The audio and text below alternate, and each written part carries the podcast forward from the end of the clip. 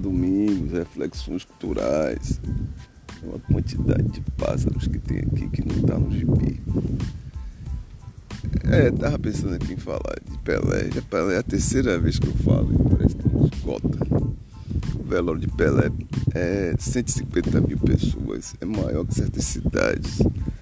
É 150 mil, um negócio maior que a quantidade de gente que está aqui no verão.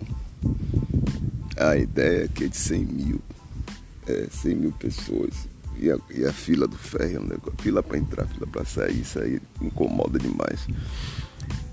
E Pelé, é a impressão de Pelé, é outra impressão é que ele, ele conseguiu. Ele colocou os súditos aos pés. Foi o que, o que, é o que Tostão falou. 50 anos depois, parou de jogar, tá aí, tá na crista da onda. Tá na crista da onda. E ao que parece, vai, é, vai manter essa crista por muito tempo. Porque o jogador de futebol, ele não quer ser atleta, ele quer ser farrista. Ganhou o dinheiro, ele tem que gastar, tem que ser playboy. E não tem o corpo que Pelé tem. Geralmente é um corpinho, né? só vai desenvolver depois de mais velho. É, e Pelé teve um corpo, um corpo infanto e um corpo de maduro, um corpo bom para jogar. Os jogadores estrangeiros, eles podem até querer, tipo Messi, companhia, é, pode até querer dizer que joga melhor. A referência dela, quando faz a referência, não é referência nem Tostão, Rivelino, que, o Rivelino, acho que Messi chega aos pés de Rivelino aos pés de Rivelino. Por aí. Não chega aos pés de Pelé, chega aos pés de Rivelino. Que cá pra... Essa é a diferença. Pelé jogava bem e jogava entre os melhores. Era, só tinha craque. Aquela Copa de 70 só tinha craque. Não tinha um, um, de chutão, não. Eles chutavam com a certeza que ia pegar a bola. É, chutava até de olho fechado, cabeceava de olho fechado e a bola ia pro gol.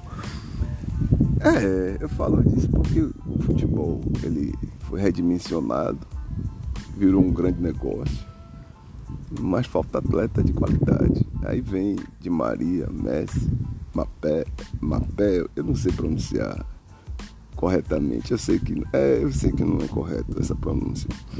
Aí vem outros aí, é aquele Lothar Mateus, é, que é o outro da Espanha, é, Iniesta.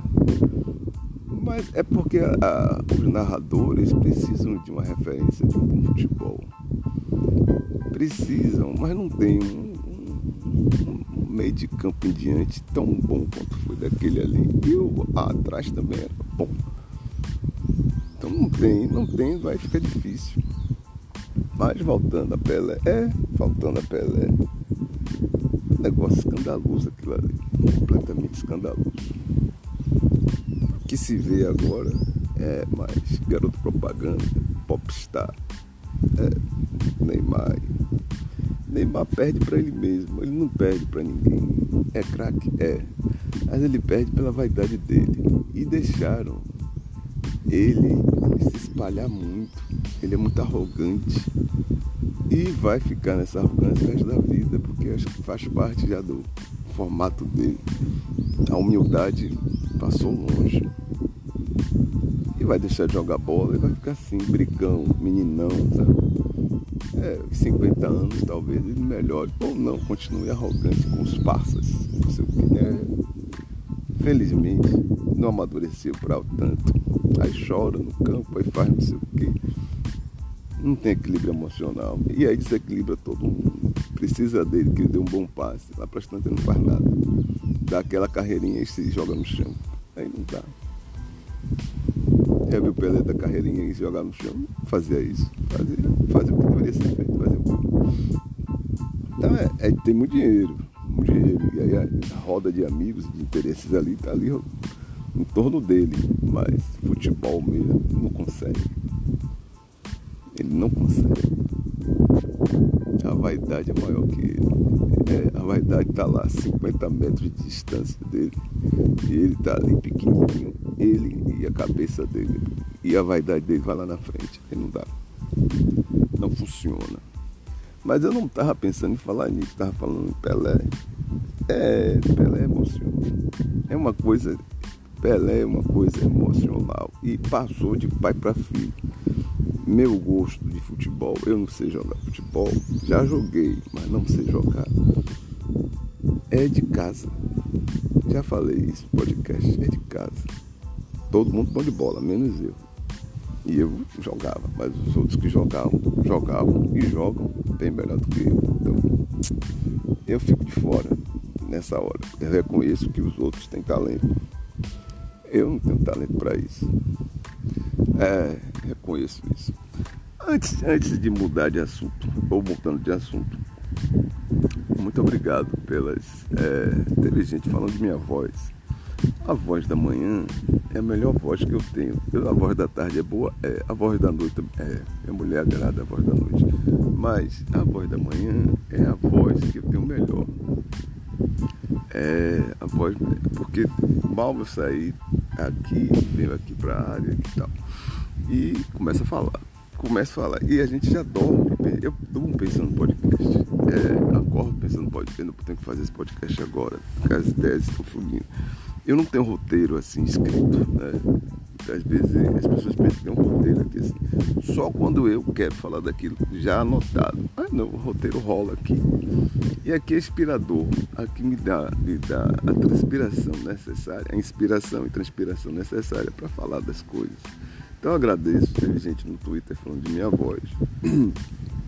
E teve outra senhora que eu mandei a mensagem lá, no Twitter ela chamou, é, falou sobre podcast.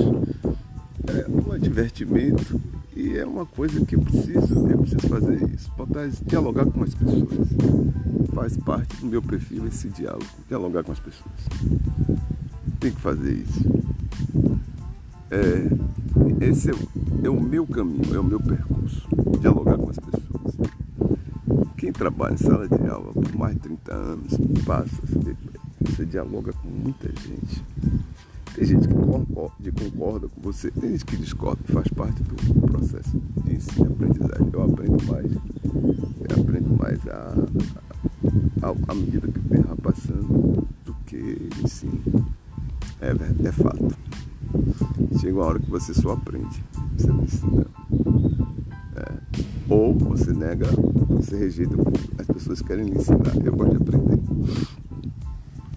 É fato, eu gosto de aprender. Quem gosta de aprender é assim. Tá ali com a máquina aberta para ouvir o outro, perceber o outro, interpretar o outro. Essa é a grande saque. Bom, dito isso, eu quero voltar aqui. Falei de. É, quero voltar aqui. Bolsonaro. Bolsonaro mentiu. Dizer, ele está lá fora, ainda acha que é presidente e mente com a, com a camisa do Palmeiras aqui, se não estiver enganado, né? Guarani é Palmeiras. Ele diz lá, é Palmeiras. Ele diz lá, eu não sei se ele torce Aí está aqui, é falso que o governo de Bolsonaro não violou o teto dos gastos. Seu ministro da Economia, Paulo Guedes, já admitiu que o fez mais de uma vez. O, o ministro dele admite e ele diz, isso aqui está na UOL, esse cara está mentindo. E ele continua mentindo. É um negócio descarado. É um presidente, é um ex-presidente, é uma coisa descarada, mentiroso. É vergonhoso isso aqui, ó. É falso que o governo Bolsonaro, governo de Bolsonaro, não violou o teto dos gastos. Seu ministro da Economia, Paulo Guedes, já admitiu. Aqui é de Isabela Leixo, esse texto é de dia 2 de janeiro de 2023. 21 horas e 31 minutos a publicação. É um negócio descarado. Gente, é. Não estou xingando o presidente, não. Aí, aí, cria uma notícia em cima da outra para alguém vai ficar acreditando mais em uma coisa do que em outra. É absurdo isso, é mentira. Ele, ele mente. Em mais de uma ocasião, o ministro da Economia do governo Bolsonaro, Paulo Guedes, admitiu publicamente que o governo furou teto dos gastos em agosto do ano passado, em evento promovida pela XP Investimentos em São Paulo, Guedes afirmou que o governo violou o teto dos gastos, o teto de gasto para custear benefícios sociais. Em outubro, em eventos empresários de Minas Gerais, o ex-ministro da Economia voltou a repetir que o governo é, tinha furado o teto de gastos. Na ocasião, ele afirmou que isso aconteceu porque foi um mal, um mal construído. No vídeo, o ex-presidente disse que está em seu terceiro dia na Flórida e o que indica que foi gravado na segunda. Jair Bolsonaro viajou para a Flórida no dia 30 e não participou da cerimônia do seu sucessor. Ai, ai, é umas coisas assim que a gente fica, é, a gente fica triste. É um presidente mentiroso. Como é que você vai poder confiar num sujeito desse? O azul é verde, o verde é azul. Difícil. Vou parar por aqui. Está na hora de fazer outras coisas. Bom dia para vocês. Domingos, reflexões culturais.